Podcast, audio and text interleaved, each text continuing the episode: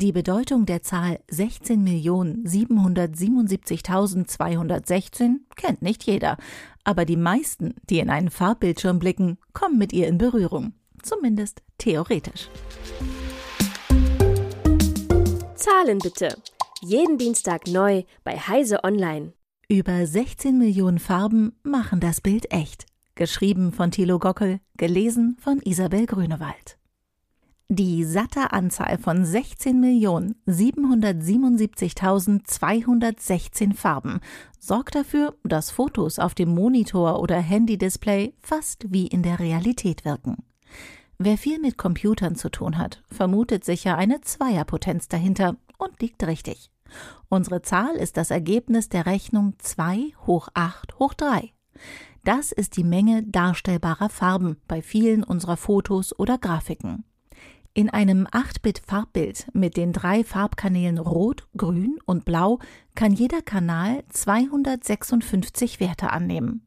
Multipliziert man alle Kanäle, so ergeben sich 256 mal 256 mal 256 gleich 16.777.216 mögliche Farbwerte. Bilder mit diesem Farbumfang werden auch True Color Bilder genannt.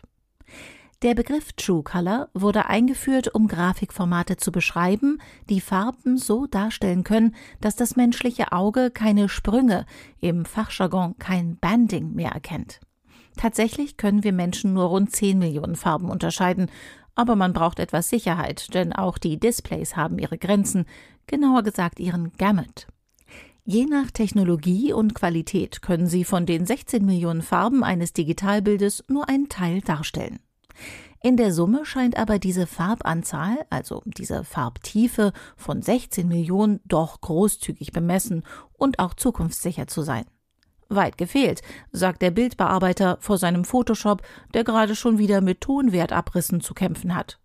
Vielleicht bearbeitet er gerade ein Bild mit viel Himmel oder viel Meer und schon bleiben von den 16 Millionen Farben nur noch die 256 Farben des Blaukanals übrig und eventuell bewegen sich diese Blautöne eher im mittleren Bereich, dann reichen sie nicht von 0 bis 255, sondern nur noch von 50 bis 100. Schon hat man keine 16 Millionen, sondern nur noch 50 Farbtöne zur Verfügung. Verändert man diese Töne nun in der Bearbeitung, beispielsweise durch eine Erhöhung des Kontrasts, dann entstehen eben jene gefürchteten Abrisse. Sie sind fürs Auge unschwer als Klötzchen oder Stufen im Bild zu erkennen und stören den realistischen Eindruck immens. Und es gibt noch andere Anwendungen, die mit den so üppig erschienenen 16 Millionen Werten nicht funktionieren. Gemeint sind HDR-Bilder, Bilder, die bei dem High Dynamic Range Aufnahmeverfahren entstehen. Zwar sind diese Bilder sowieso nicht auf gängigen Monitoren darstellbar, aber dennoch benötigt man bei der Verarbeitung dieser Bilder vor dem Komprimierungsschritt des Tone Mapping eine Möglichkeit, die Farbkanäle nicht nur mit 8 Bit zu kodieren, sondern mit 16 Bit oder gar 32 Bit. Notgedrungen wurden hierfür dann spezielle Grafikformate wie OpenEXR oder Radiance HDR entwickelt, die nur dem Zweck dienen, hochdynamische Daten ablegen zu können. Im alltäglichen Umgang begegnet man diesen Exoten kaum. Hier kommt man mit dem altbekannten JPEG-Format gut über die Runden.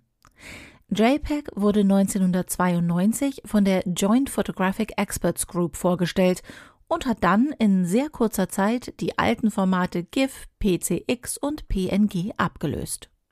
Mit JPEG konnten die Bilder endlich in True Color dargestellt werden und blieben dennoch dank einer neuartigen Kompression auf der Basis der Cosinus-Transformation erfreulich klein.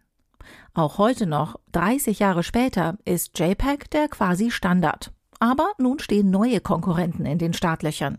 Da gibt es JPEG XR, Hive, Fliv, WebP und noch einige andere mehr.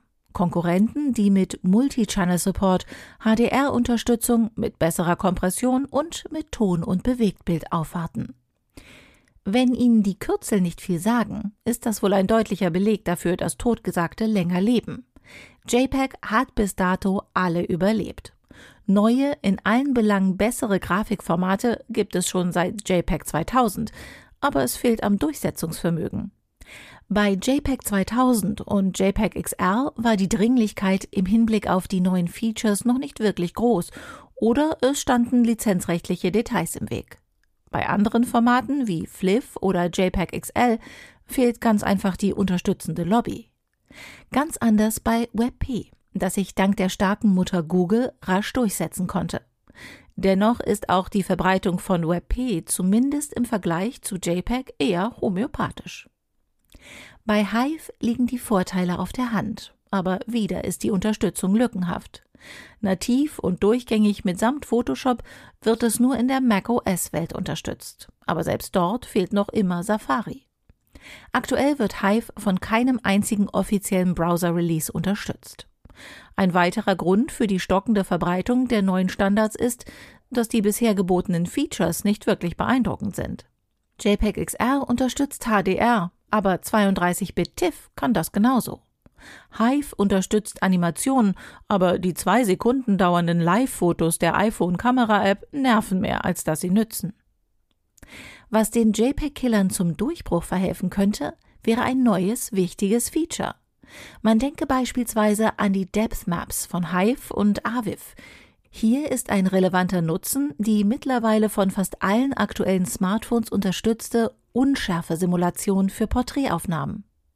Andere Möglichkeiten der Nutzung könnten Anwendungen im Bereich der Virtual Reality oder Augmented Reality sein. Bis dahin bleibt JPEG der Standard, wie auch der Farbumfang von 16.777.216, der für realitätsnahe Bilder sorgt. Zahlen bitte. Jeden Dienstag neu bei Heise Online.